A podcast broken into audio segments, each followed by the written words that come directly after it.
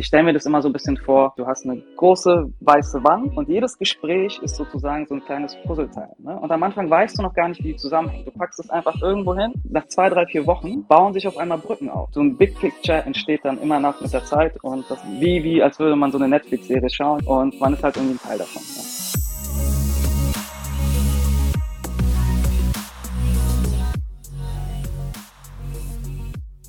Herzlich willkommen bei Episode 90 von Deal, dein Podcast für B2B-Sales von Praktikern für Praktika.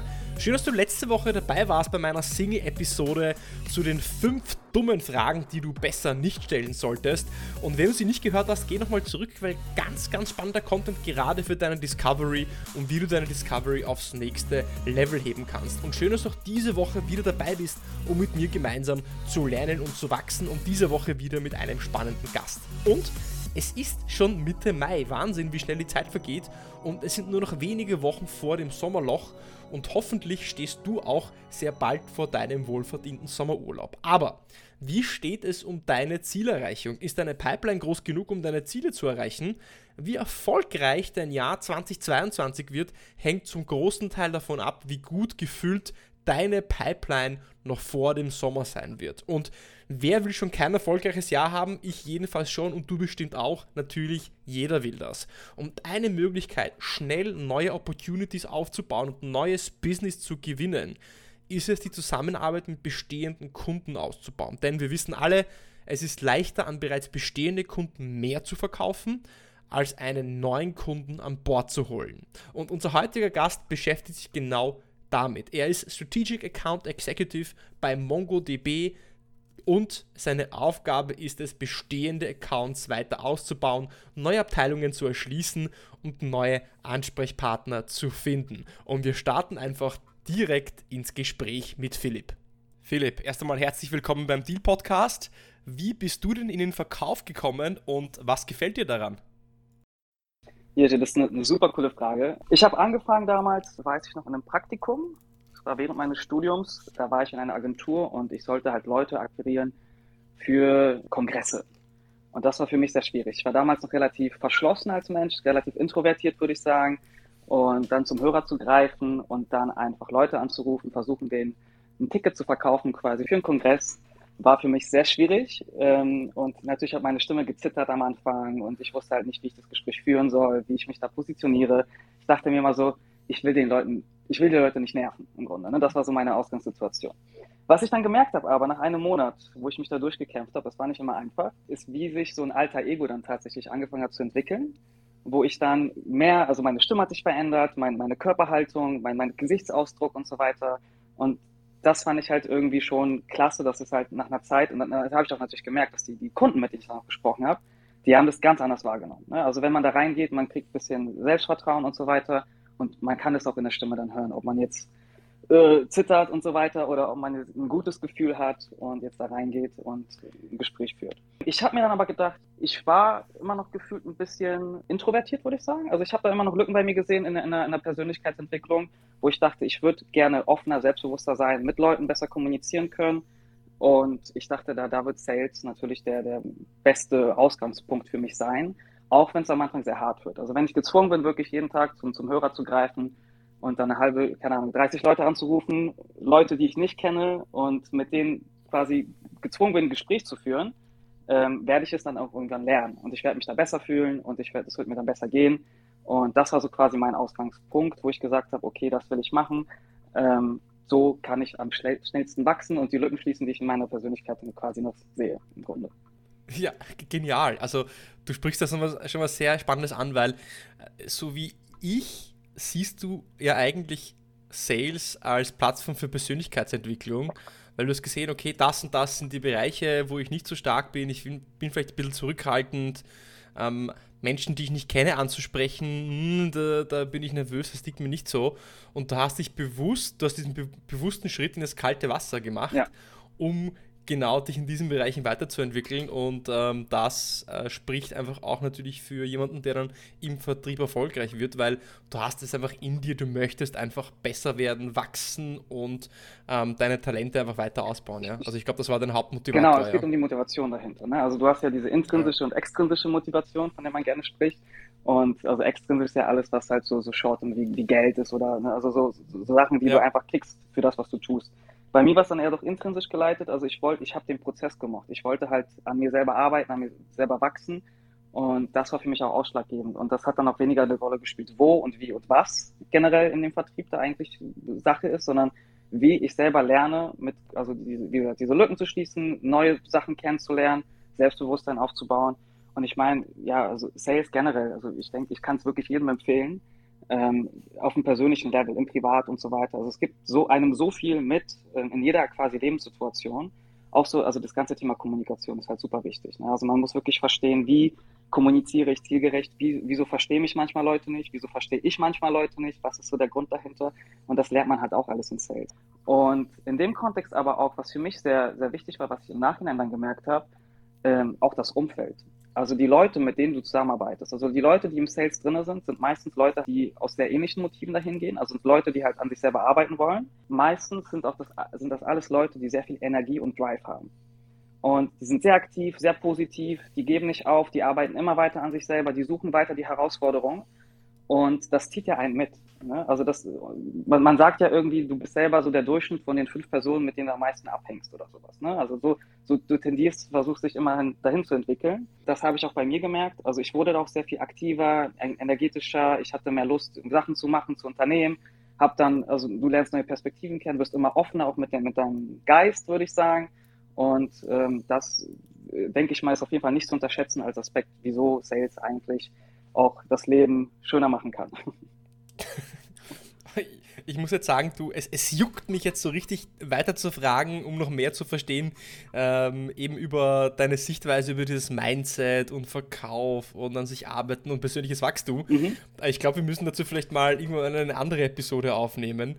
Um Gerne. aber jetzt ein bisschen ins Thema zu springen. Du bist ja, du bist ja, deine Positionsbeschreibung oder Titel ist Strategic Account Executive und was du ja machst, ist, du bist dafür zuständig, bestehende Accounts, die bereits MongoDB nutzen, weiter auszubauen. Das heißt, dafür zu sorgen, dass der Rahmen, ähm, in dem MongoDB genutzt wird, einfach ausgebaut wird.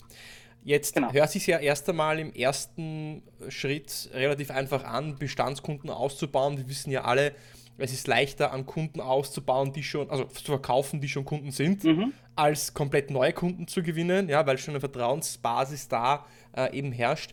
Wo siehst du aber jetzt die Herausforderungen an Bestandskunden zu verkaufen, gerade wenn es jetzt um so einen Enterprise-Account geht, ähm, an dem du jetzt arbeitest? Also ich würde sagen, erstmal muss man sich die Frage stellen, war ich derjenige, der den Account quasi ausgebaut hat zu einem Enterprise-Account? In meinem Fall ist es nicht so, weil da hat man schon auf, von Anfang an die, die Verbindung zum Kunden. Ne? Also man kennt alle Leute, man kennt die Vorgeschichte und so weiter. In meinem Fall, ähm, ich arbeite in einem Team zusammen, geleitet von einem ähm, Senior Account Director, der halt die, die Kundenverbindung steuert im Grunde. Ich unterstütze ihn in, in dieser Hinsicht und wir haben quasi zusammen den Account dann übernommen von einem Kollegen halt, der davor aktiv war. Ne? Und da, also das Wichtigste ist erstmal zu verstehen, was ist, was, was war die Historie? Ne? Wie ist es da gelaufen? Was ist zuvor passiert? Weil die größte Herausforderung ist es natürlich, wenn man da etwas Schlechtes macht das streut ja sofort. Also da, wenn man einmal mhm. einen schlechten, also wenn man einmal einen Fehler gemacht hat, du kannst hundertmal alles perfekt machen, machst aber einen großen Fehler, dann bleibt es natürlich im Gedächtnis. Ne? Und du willst ja mit einem strategischen Kunden langfristig zusammenarbeiten. Das heißt, du brauchst auf jeden Fall super gute Beziehungen und du musst verstehen, was passiert ist, wie der Kunde so tickt, was so ähm, wichtig ist für den Kunden ähm, und daraufhin musst du dich halt dann fokussieren und äh, versuchen, wirklich auch auf persönlichem Level, denke ich mal, eine Beziehung zu entwickeln. Also Stichwort sind natürlich hier Championbildung, Coaches und so weiter. Also Leute, mit denen du dich auch nicht nur jetzt, sage ich mal, im Business-Kontext gut verstehst, sondern auch auf persönlicher Ebene. Weil du hast halt, also mhm. Ziel ist es ja, dass du halt wirklich langfristig mit diesen Personen arbeitest und ähm, da hilft es natürlich, wenn man sich gut versteht untereinander. Und wenn wir, wenn wir jetzt äh, kurz zu dem Thema Champions, äh, Champion, mhm. Champions, bei so einem Enterprise-Account gibt es ja nicht nur einen Champion, sondern eben mehrere Champions. Mhm. Und du könntest ja, wenn du wollen würdest, jeden Tag wahrscheinlich einen anderen Champion versuchen aufzubauen oder eben deinen, deinen Kommunikationswirkungsradius weiter ausbauen. Wie würdest du sagen, handelst du dich dadurch? Wie priorisierst du, in welchem Bereich oder wo es Sinn macht, sich vielleicht einen neuen Champion zu schaffen oder aufzubauen? Mhm. Gute Frage. Also im, im ersten Sinne ist es natürlich, äh, muss man jemand, mit jemandem kommunizieren, für den man selber auch relevant ist. Ich glaube, Relevanz ist das Stichwort hier. Es macht halt keinen Sinn, mit, mit Leuten ähm, zu sprechen oder da eine tiefere Beziehung aufzubauen, ähm, denen wir dann keinen Wert bringen. Ne? Also das ist dann ähm, einfach nicht effizient. Wenn, du dann, wenn man dann eine Person findet, im Grunde, mit der man sich gut versteht und für, für die man auch, die man unterstützen kann, der man helfen kann in, in dem Kontext, dann ist es natürlich sehr wichtig, dass man oftmals in Kontakt bleibt, sich auch auf persönlicher Ebene kennenlernt. Also natürlich Face-to-Face-Meetings sind super, was natürlich jetzt durch die Corona-Pandemie natürlich sehr, sehr schwierig war. Aber langsam wird es ja wieder möglich. Ähm, auf anderer Basis, wie wir gerne vorgehen, ist quasi jede Woche oder alle zwei Wochen in Kontakt zu bleiben mit dieser Person, stetig also so eine Kadenz aufzubauen an, an Kommunikation und dass wir uns immer mal wieder sprechen, schauen, wie es läuft, wie wir uns verstehen, ob es irgendwelche Neuigkeiten gibt, ob wir unterstützen können. Also so, dass wir dann einfach konstant im Kontakt bleiben. Im Grunde, wie gesagt, was ich noch meinte mit, mit der Relevanz. Relevanz ist das, das A und O. Sofern wir zeigen können, dass wir halt wertvoll sind und einen Wert bringen können, wird auch die Person auch Lust haben, mit uns zu kommunizieren. Ne? Also immer viel auch Research machen, immer schauen, mhm. was sage ich, wann ich was sage, ähm, was auch der Person dann auch helfen kann. Macht Sinn, verstanden. Kurz noch eine Frage zum Thema Champions. Mhm. Ich glaube, das Thema, ich glaube, viele, also ich glaube, man, man unterscheiden zwischen Coach und Champion oder einfach nur ein Ansprechpartner. Weil ich glaube, viele Seller benutzen das Wort Champion einfach zu schnell, obwohl es gar kein Champion ist. Mhm. Wie würdest du definieren oder ja, festsetzen, ob das jetzt ein Champion ist oder vielleicht ein falscher Champion?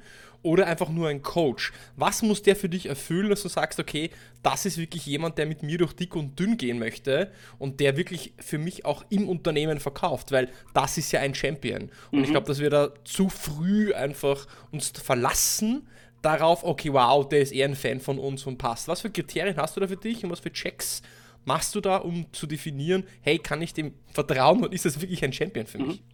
Also, ähm, wie du gesagt hast, Champion und Coach ist, ist ein kleiner Unterschied, aber ein sehr wichtiger. Also ein Champion hat eigentlich immer einen Draht oder eigene Entscheidungsgewalt. Also ein Draht zum, zum Entscheidungsträger oder eine eigene Entscheidungsgewalt.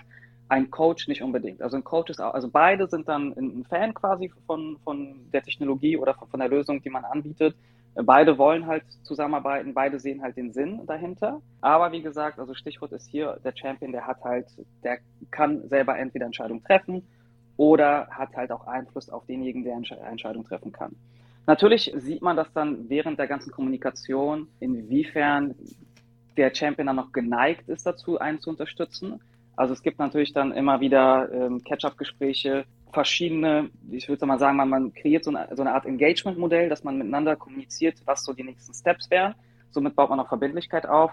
Und ich meine, von der einen Seite, wenn wir uns natürlich die, Mühe geben, da den Kunden bestmöglich zu unterstützen, Arbeit investieren, Research betreiben und so weiter, wünschen wir uns natürlich auch, dass da von der Gegenseite auch was zurückkommt, dass wir da auch im Entscheidungsprozess vorankommen, dass wir auch äh, wissen, was der Kunde quasi benötigt, was wir liefern müssen, damit er auch intern bei sich den nächsten Schritt gehen kann.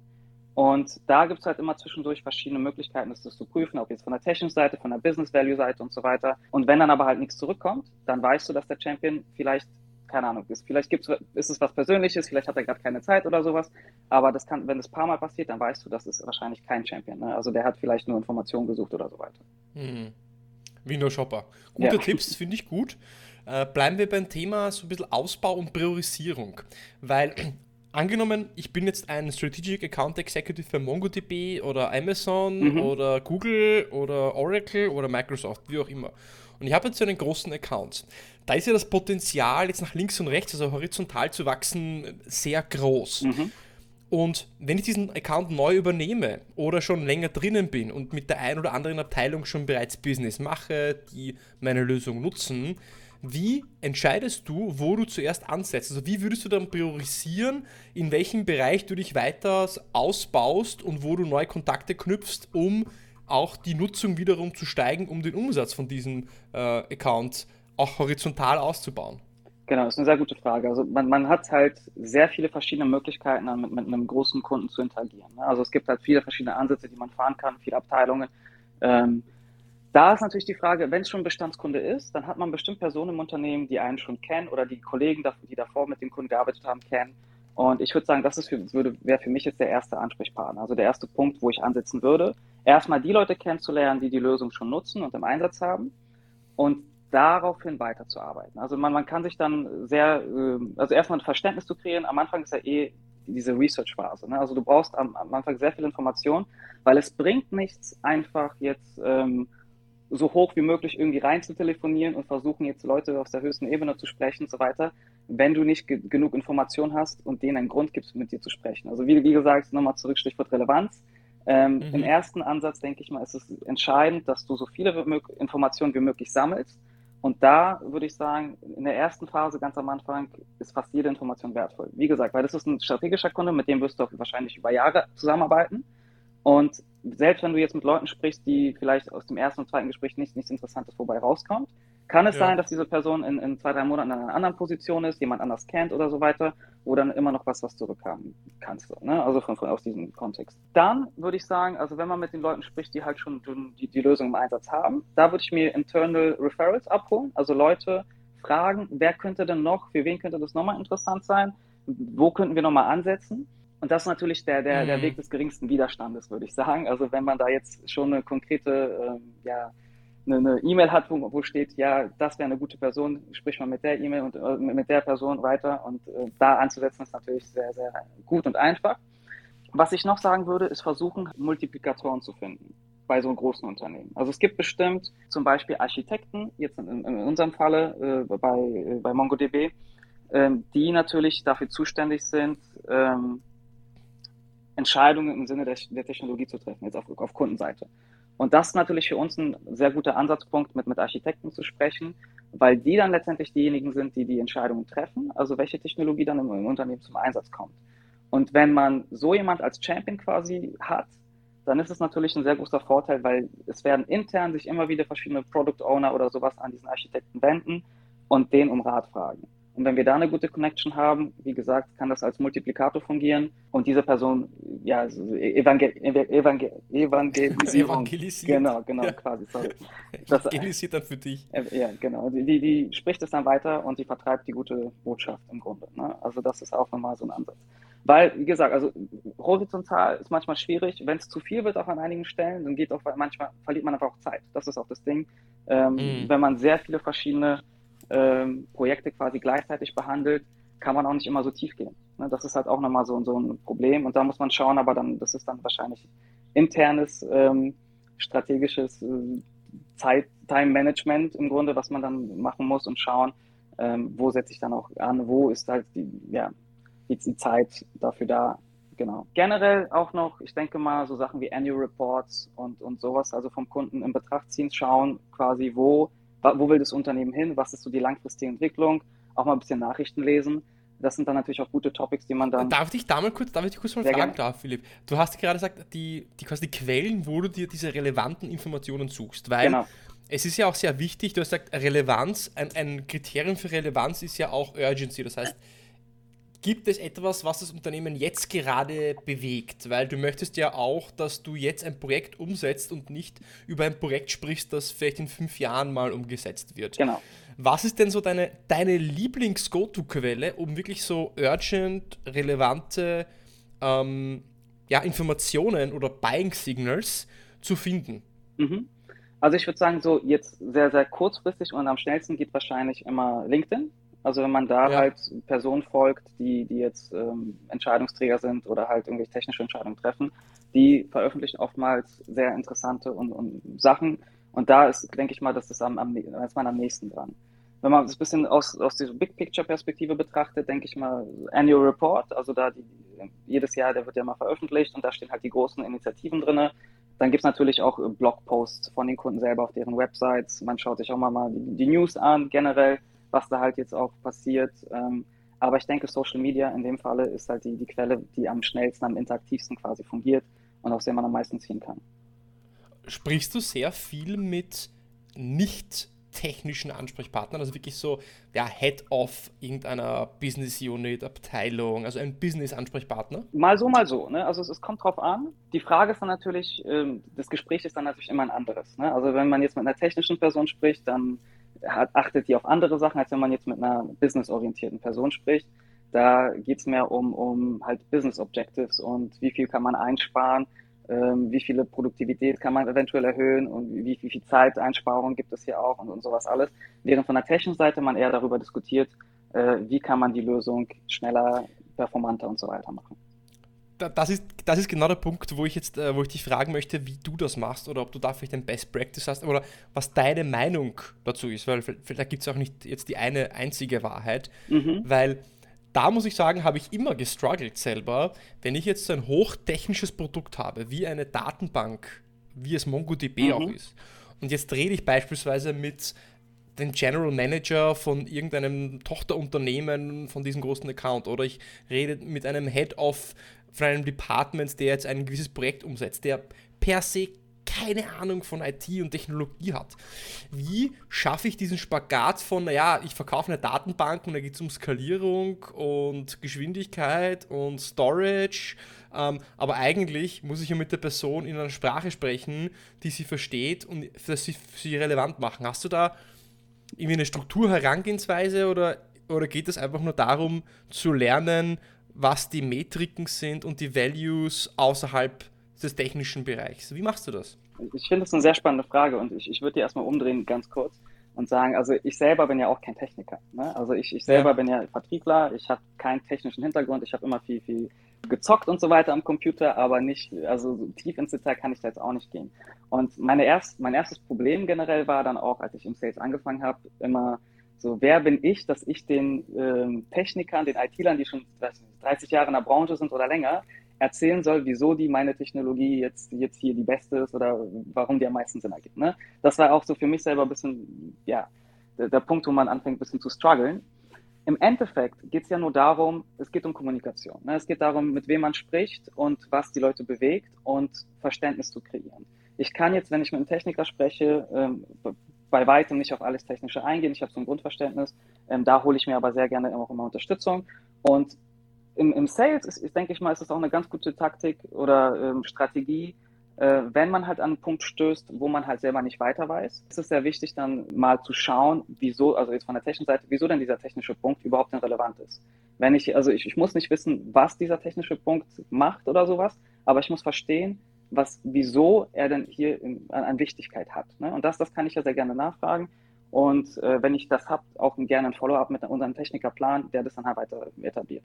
Wenn man jetzt wie, würdest du da, wie würdest du jetzt ganz konkret, ja, wie würdest mhm. du jetzt ganz konkret, ich bin jetzt zum Beispiel der, ähm, der Managing Director von der ÖBB Rail Cargo, okay? Mhm. Und, äh, und, und, du würdest gerne mit mir einen Termin ausmachen. Also ich will jetzt nicht sagen, dass du einen Pitch machst, ja, yeah, so, ich, yeah. nix, sondern aber wie würdest du eine Story kreieren, dass du ihn abholst, dass er sagt, hey, okay, cool, das möchte ich mir anhören, obwohl du ja de facto im Hintergrund eine Datenbank hast und jetzt nicht irgendwie ein Businessprodukt. Ja. Ähm, zuerst einmal, wie gesagt, Research. Man muss so viele Informationen finden am Anfang, wie es geht, ne? damit man halt das Gespräch dann auch auf, auf Augenhöhe quasi äh, dann führen kann. Ähm, dann natürlich nicht, also technische Sachen spielen dann noch nicht so, so, die Relevanz. Also man muss schon versuchen können, dann, wenn man versteht, was ähm, die Person bewegt, was der Person wichtig ist, das dann auf die technischen Eigenschaften zu mappen. Also da eine Verbindung herzustellen, zu sagen, okay, ihr wollt jetzt hier Einsparungen, das könnt ihr erreichen. Wir haben das mit Unternehmen XYZ gemacht. Die haben einen ähnlichen Business Case. Wenn die mhm. dem gefolgt sind, dieser Strategie, konnten die x Prozent sparen zum Beispiel. Ne? Und das, also wie gesagt, zu verstehen, was der, der, der, dem, dem Business Owner wichtig ist, was für, für Ziele er hat und das dann quasi im, im Rückkehrschluss auf die technischen Eigenschaften zurückführen, und am besten würde ich sagen, dann noch mit ähm, Beispielen, die schon funktioniert haben, aus, also aus andere Success Stories von anderen Kunden, weil man dann ein Gefühl kriegt. Das ist ja, man kann ja vieles erzählen und sich ausdenken im Grunde, aber wenn man schon einen Proofpoint hat, der sagt, wir haben das gemacht und da ist jemand aus der anderen Firma, der das bestätigt, mit einem schönen, ich weiß nicht, Zitat oder so, und dann ist es natürlich sehr viel stärker, als wenn ich jetzt einfach anfange, das Produkt zu pitchen und weißt du, Daten aus mich rauskotze quasi. Ne? Also das ist das und ja, das ja, und das ja. ist cool und das ist super. Ähm, nein, so funktioniert das nicht. Also immer erstmal verstehen, was bewegt die Person, was ist der Person wichtig, das dann rübermappen auf die Eigenschaften, die wir dann führen können. Sehr gerne dann nochmal ja, Beispiele nennen, die, wie, was gut funktioniert hat. Und ähm, ja, ich glaube, dann, dann kommt, erreicht man auch so eine Person. Ja. Ja, das heißt viel über Storytelling, also viel über Beispiele ja. und Use Cases. Und ich denke, dass gerade dieses, dieses Storytelling, also jeder redet über Storytelling im Verkauf und in jedem Salesbuch steht da, Storytelling ist so wichtig und ähm, etc. De facto machen jetzt aber doch jetzt nicht so viele Seller, dass sie wirklich diese Stories reinbringen. Und Geschichten sind ja so wichtig, weil sie brechen diese Komplexität einer technischen Lösung herunter in etwas, was greifbar ist. Mhm. Weil Geschichten, äh, mit Geschichten wird es für den Ansprechpartner klar, wie schaffe ich es, ihm zu helfen? Was hat der Kunde davon, wenn er jetzt diese IT-Lösung, wenn er diese Datenbank oder diese Cloud-Lösung wirklich einsetzt? Weil das kann sich ja ein Business-Ansprechpartner im ersten Schritt nicht vorstellen. Und da wahrscheinlich in, für jede Branche, zum Beispiel, weiß nicht, Financial Services, Manufacturing, Healthcare, immer so ein, zwei Kundenstories im Kopf zu haben, die du erklär, erzählen kannst, wie hat zum Beispiel jetzt MongoDB oder irgendein, andere, ähm, irgendein anderer Anbieter hier geholfen, ein Problem zu lösen, ein Ziel zu erreichen, Kosten einzusparen, ein Projekt umzusetzen, ein Risiko zu mindern und, und, und. Ich glaube, das ist so einfach der, der heilige Gral. Gerade weil diese ganze IT-Welt wird ja immer komplexer. Also ich meine, wahrscheinlich bei, bei MongoDB kann ich mir vorstellen, ihr bekommt ja auch im monatlichen Quartalszyklus immer wieder neue Features, mhm. neue Möglichkeiten äh, und das kann ja ein, ein normaler Mensch ja auch gar nicht behirnen, ohne dass ich ihm jetzt wirklich Beispiele und, und Geschichten erzähle. Genau. Also Geschichten ich, ich, sind ja nicht ohne, sind nicht ohne Grund so, ja, dein, das, du kennst dich ja sicher an, erinnert an deinen Großvater oder deine Großmutter oder deinen Vater oder deine Mutter haben dir vielleicht auch Geschichten erzählt, ne, vom Lagerfeuer. Ja. Deswegen, also Geschichten ja. bleiben im Kopf hängen. Ne? Also man hat es dann, man hat irgendwie eine persönliche Verbindung dann zu einer Geschichte. Also wenn ich jetzt einfach nur, wie gesagt, Daten gebe, dann kann, kann sich keiner daran erinnern. Verpackst du das in eine Story, wird es halt sehr viel, du kannst also sehr viel näher an dir dran, würde ich sagen. Ja, also ich, ich glaube, also Geschichtenerzählung ist halt super strong. Man sollte immer, wie du schon gesagt hast, zwei, drei Sachen im Kopf haben, ähm, die man dann als Beispiel nennen kann, weil der Mensch ist ja auch ein emotionales Wesen. Ne? Und, und Geschichten wecken halt dann auch immer wie Emotionen. Das ist dann ähm, interaktiver äh, und da, also jede Entscheidungsfindung hat auch irgendwie so einen emotionalen Anteil, den, den Großteil würde ich auch sagen. Und bei jemand, der jetzt nicht so technisch ist, macht das auf jeden Fall äh, mit auch mit dem Social Proof, also mit den Beispielen von, von anderen Firmen, dass das jemand anders schon gemacht hat. Das ist auch sehr gut, um Interesse zu wecken. Also wenn man jetzt auf Probleme stoßt zum Beispiel und jemand sagt, okay, ich hatte, ich habe dieses Problem, ähm, dann auch äh, von der Sales-Strategie-Seite her würde ich auch nicht sagen, ah, dann haben wir die perfekte Lösung, das kann das, nimm unser Produkt sozusagen. Das würde ich niemals machen. Ich würde dann eher da rangehen und sagen, guck mal, also wie, das, was du mir erzählst, das hört sich so ähnlich an wie Fall XYZ, da haben wir das und das gemacht. Wäre das dann auch für dich vielleicht interessant? Ne? Also das ist dann halt, mhm. halt ähm, nicht so aufdrückend und ähm, gleich verbunden mit, mit einem Social Proof. Ne? Und wenn man sich dann denkt, okay, jemand anders hat das schon gemacht, wieso können wir es dann auch nicht machen? Ne? Und dann, dann ist natürlich auch noch ein bisschen äh, ja, Neugier auch dabei, würde ich sagen, ein Stück weit. Und ähm, denke mal, dass das Gespräch verläuft dann fruchtbarer. Weil natürlich, dann stellen Sie die Frage, okay, wow, die nutzen das, das ist vielleicht einer unserer wichtigsten Wettbewerber. Wenn die das nutzen, dann sollten wir uns das auch anschauen. Genau. Ja? Also dieses natürlich dieses Social Proof, diese Neugierde. Und du hast vor Emotionen erwähnt und vor circa 10 Minuten, 15 Minuten hast du gesagt, ähm, auf die Frage, welche Ansprechpartner, welche Champions man sich zuerst weiter ausbaut mhm. oder wie man eben priorisiert im Unternehmen, welche Abteilungen man neu angehen möchte, hast du gesagt, naja, hol dir doch Referrals von, ähm, von Leuten, die schon Fans von deiner Lösung sind, die es nutzen. Frag sie doch einfach, naja, wo meinen sie im Unternehmen, gäbe es noch Potenzial oder wer könnte daran noch interessiert sein? Wo gibt es aktuell Projekte, wo unsere Lösung auch sinnvoll wäre? Mhm. Na klar ist das eine geniale Idee, weil auch wiederum hier Emotionen, der interne Kunde, also diese Person wird einem internen Referral wiederum mehr vertrauen und sagen, mhm. okay, wow, das schaue ich mir an, wenn es ein Kollege von mir empfiehlt, ja, dann nehme ich mir mal 30 Minuten Zeit und mache einen Termin mit Philipp und, und hören wir das mal an, ob uns das wirklich helfen kann.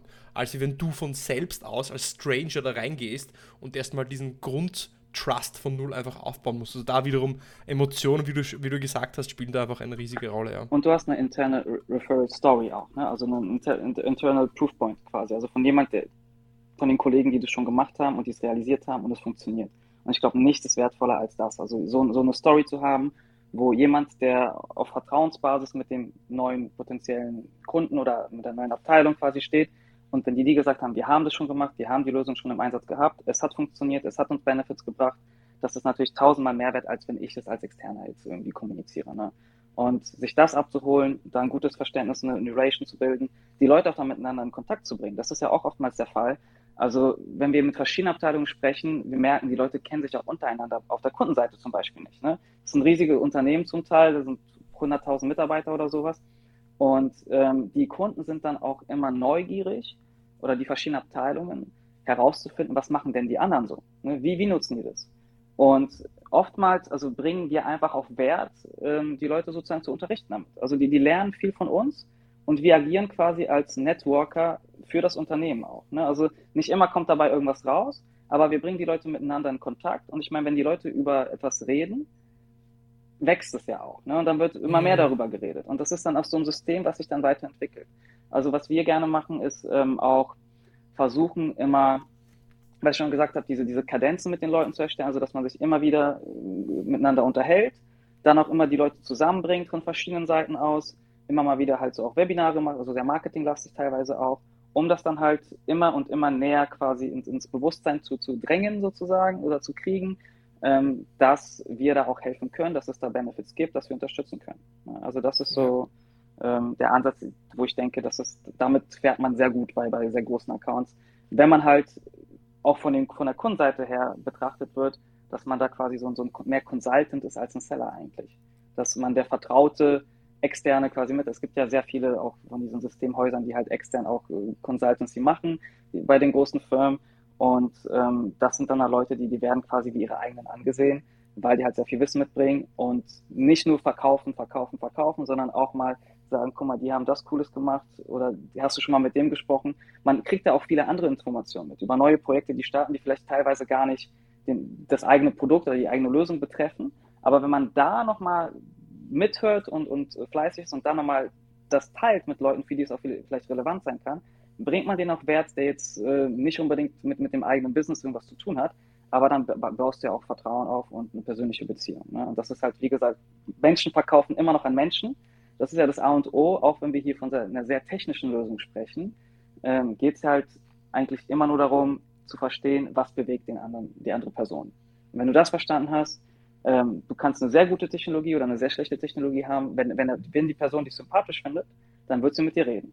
Und wenn sie mit dir redet, ähm, dann kannst du versuchen, ähm, ja, das Gespräch quasi so zu führen, dass die andere Person, und zu schauen, ob die andere Person halt einen Grund hat, wieso ähm, sie quasi deine Lösung nutzen sollte.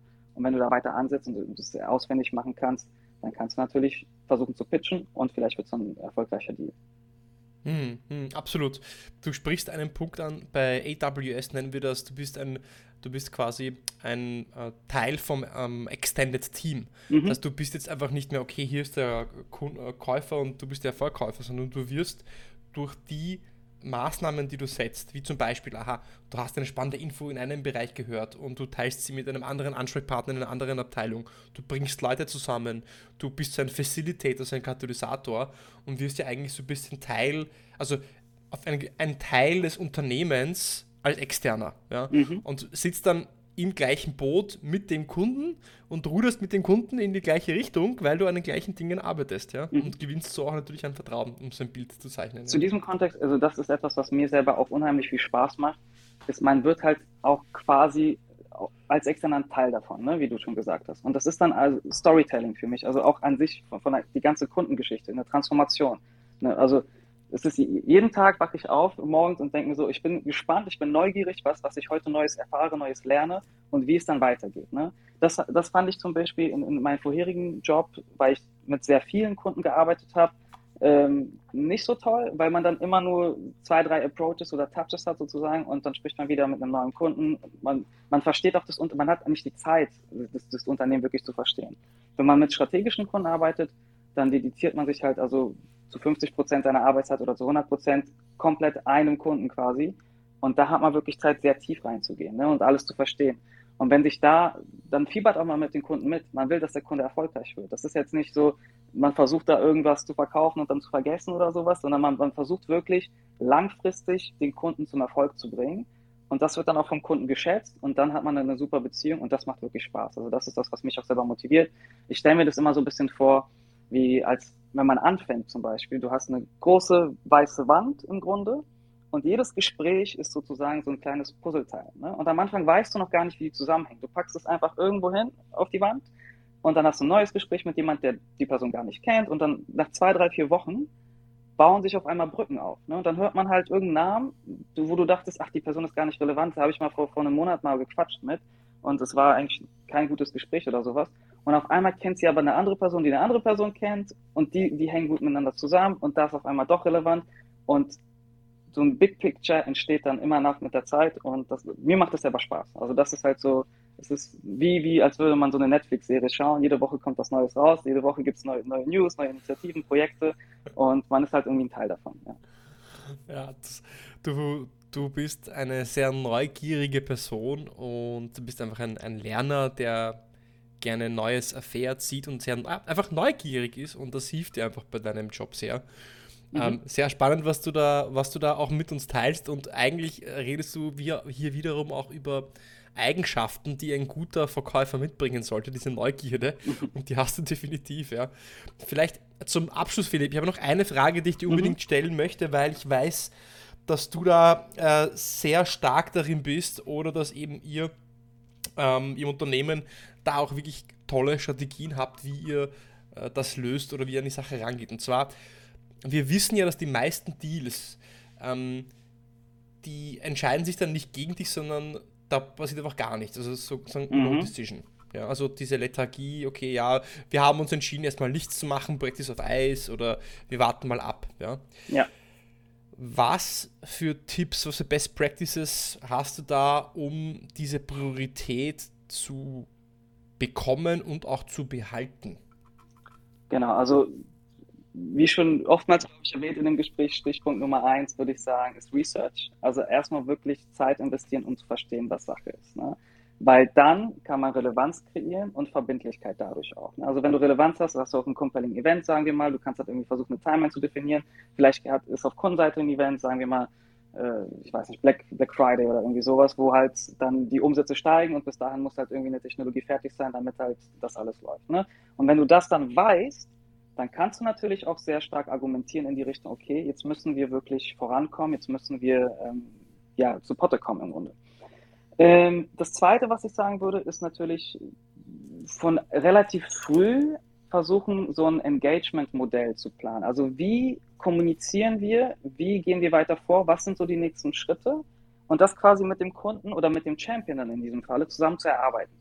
Ne? Also wenn wir Zeit investieren, wenn wir machen erstmal das, du holst in der Zeit irgendwie Approval 1, 2, 3 rein.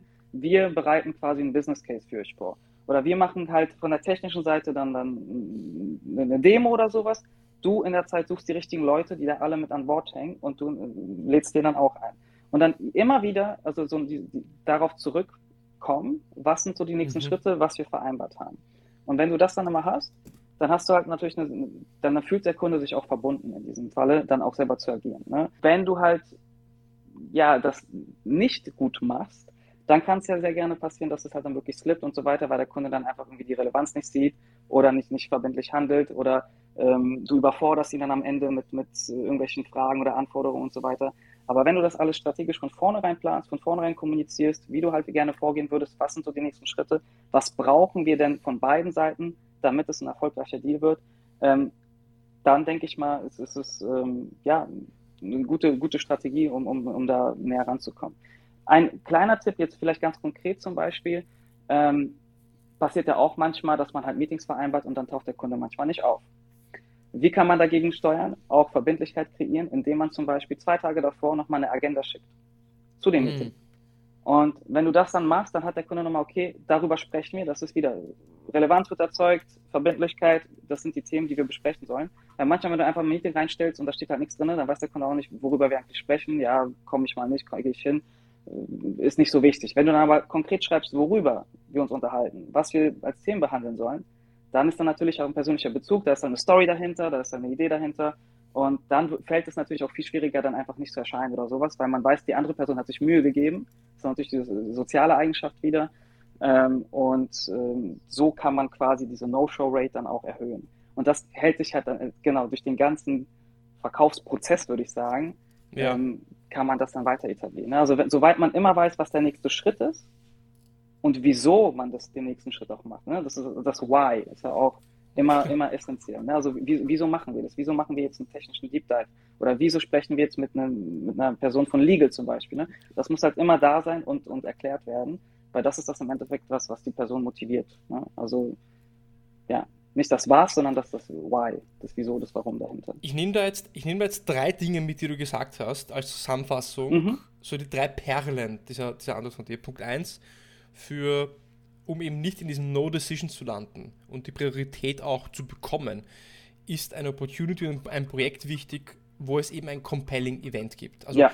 was ist der Grund des Unternehmens, dieses Why Now? Also warum mhm. sollte das Unternehmen das jetzt machen? Punkt 1. Punkt 2 ist, dass man einen, ja, ein schriftliches Agreement, Fahrplan hat, eine Roadmap, was passieren muss entlang dieses gesamten Sales- oder Einkaufsprozesses, mhm. um zu einer Entscheidung oder Implementierung zu kommen und wer macht was. Mhm. Der Andy White in seinem Buch, Med, also im Buch Medic, also da, wo er über Medic schreibt, mhm. nennt er das den Go-Life-Plan, das ich auch schon mhm. mal irgendwie gehört.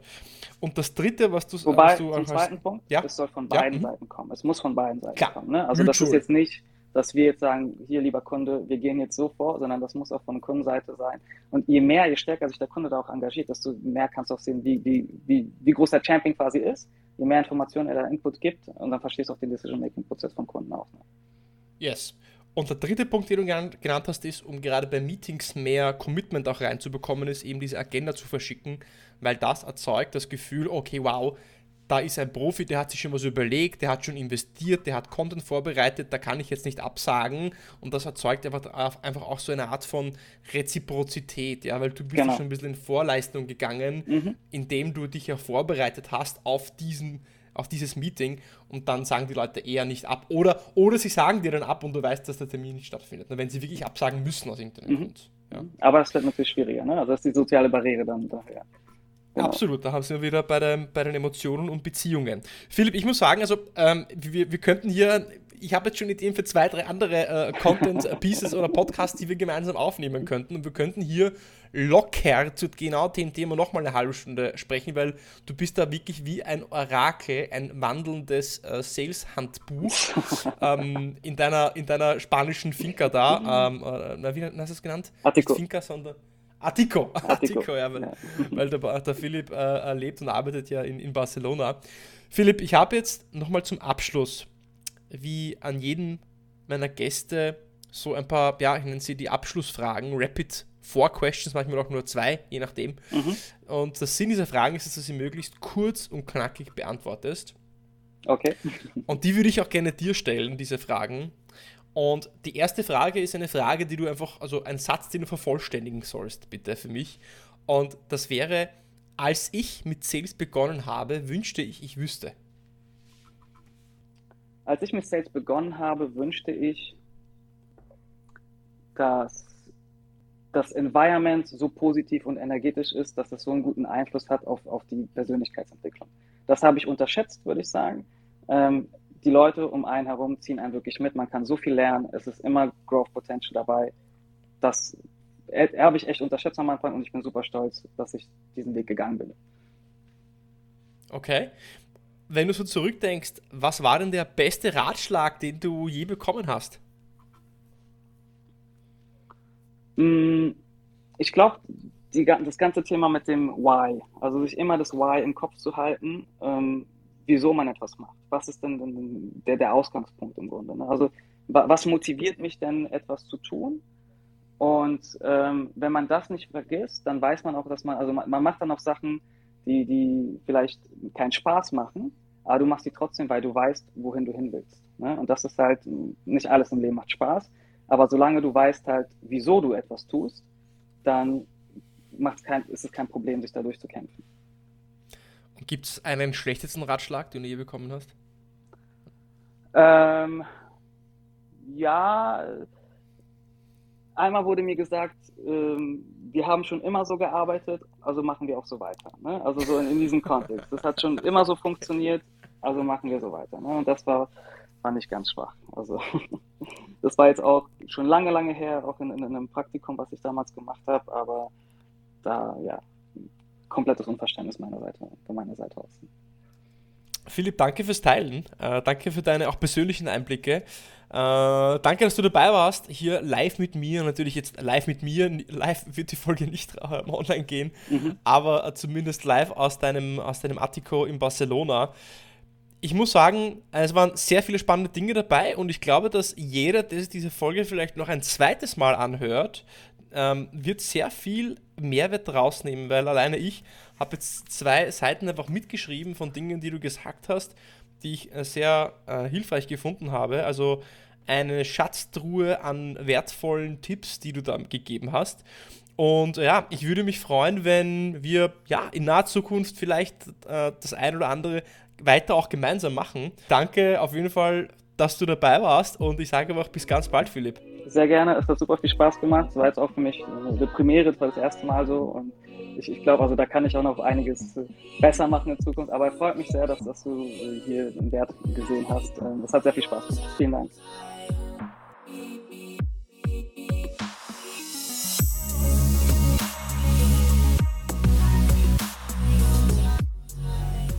Das war also Philipp, der dir gerade drei Tipps gegeben hat, wie du besser mit deinen Bestandskunden arbeiten kannst, um mehr Business zu machen, um mehr Mehrwert für deine Bestandskunden zu kreieren, um so natürlich wiederum mehr Umsatz für dich auch zu schaffen.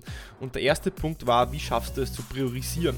Da hat der Philipp Tipps gegeben, in welche Abteilungen du zuerst reingehst und wie du Relevanz aufbaust.